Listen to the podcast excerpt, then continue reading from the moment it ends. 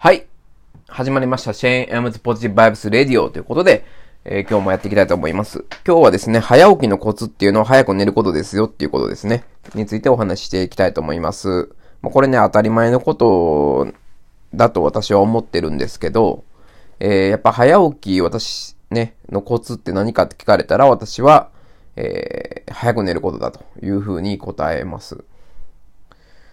えっ、と、私、あの、毎日朝4時に起きてるんですけども、まあ朝4時に起きてるとおじいちゃんみたいだねとかよく言われるんですけど、まあ結構ね、驚かれたりします。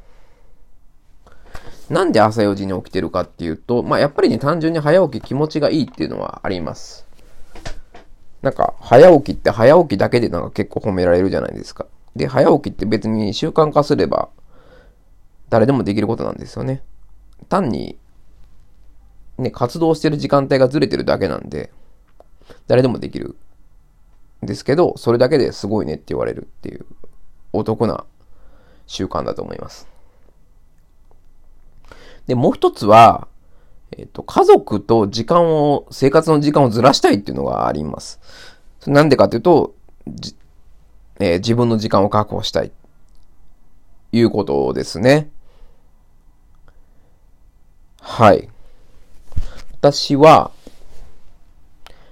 毎日、えー、早く起きて、まあ、ジョギングしたりとか、まあ、家事もするんですね。家事をして、ジョギングしたりとか。で、あとは、まあ、こういうポッドキャストの配信とか、読書とか、あと語学の勉強ですね。インドネシア語、英語を勉強してるんで、えー、語学の勉強をやっています。そういうふうに、まあ、自分だけがやりたいことですね。家族の時間をずらして自分だけがやりたいことをやるために早起きしているって。まあ、いわゆる朝活なのかな。自分の時間確保したいということですね。まあ、あのー、このなんで自分の時間をずらすっていうことを思いついたかっていうと、あの、朝2時起きで、えー、何でもできるっていう方が20年前ぐらいに出たんですよね。えっ、と、国枝博子さんだったっけな。えー、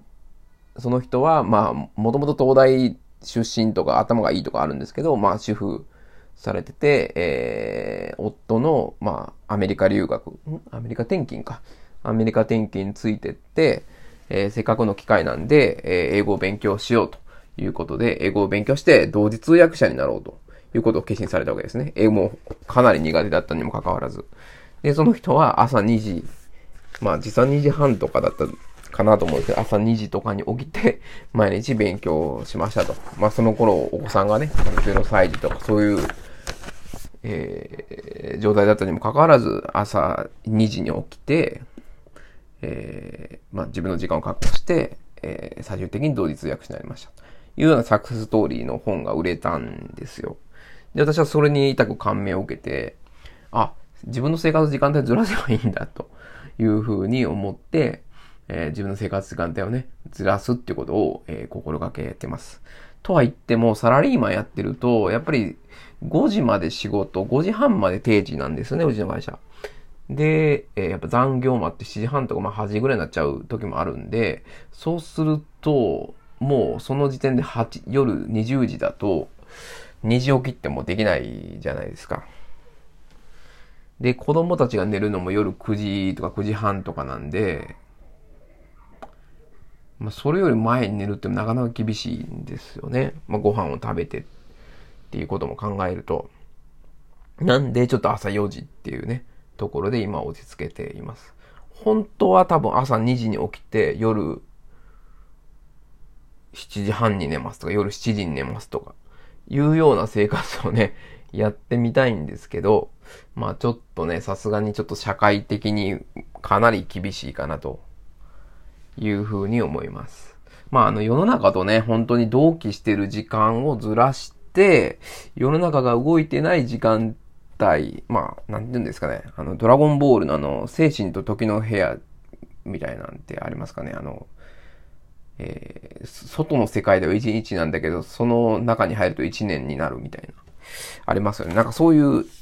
人と時間帯をずらしたいなっていうのが、えー、なんか私としてあって、今朝4時起きっていうのをやっております。逆にこれがね、夜型にするとね、やっぱりいろいろ支障、夜型ってね、支障が出てくるんですよね。夜って結構なんかこう、ダラダラしてしまうというか、あのー、夜にシフトテレビを見るとか映画を見るとかね、まあ、YouTube 見るとかそういうことしてしまうんですけど、朝ってね、なんかね、朝頭がスッキリしてるんで、そういうことにならないんですよね。なんで、やっぱりこう、朝がいいなというふうに思っております。はい。まあ、こんな感じで、えー、ライフハックとかそういうことね、時間術とかそういうこと、えー、発信していきたいと思うんで、えー、できれば、え今後もお聞きくださればと思います。はい。ありがとうございました。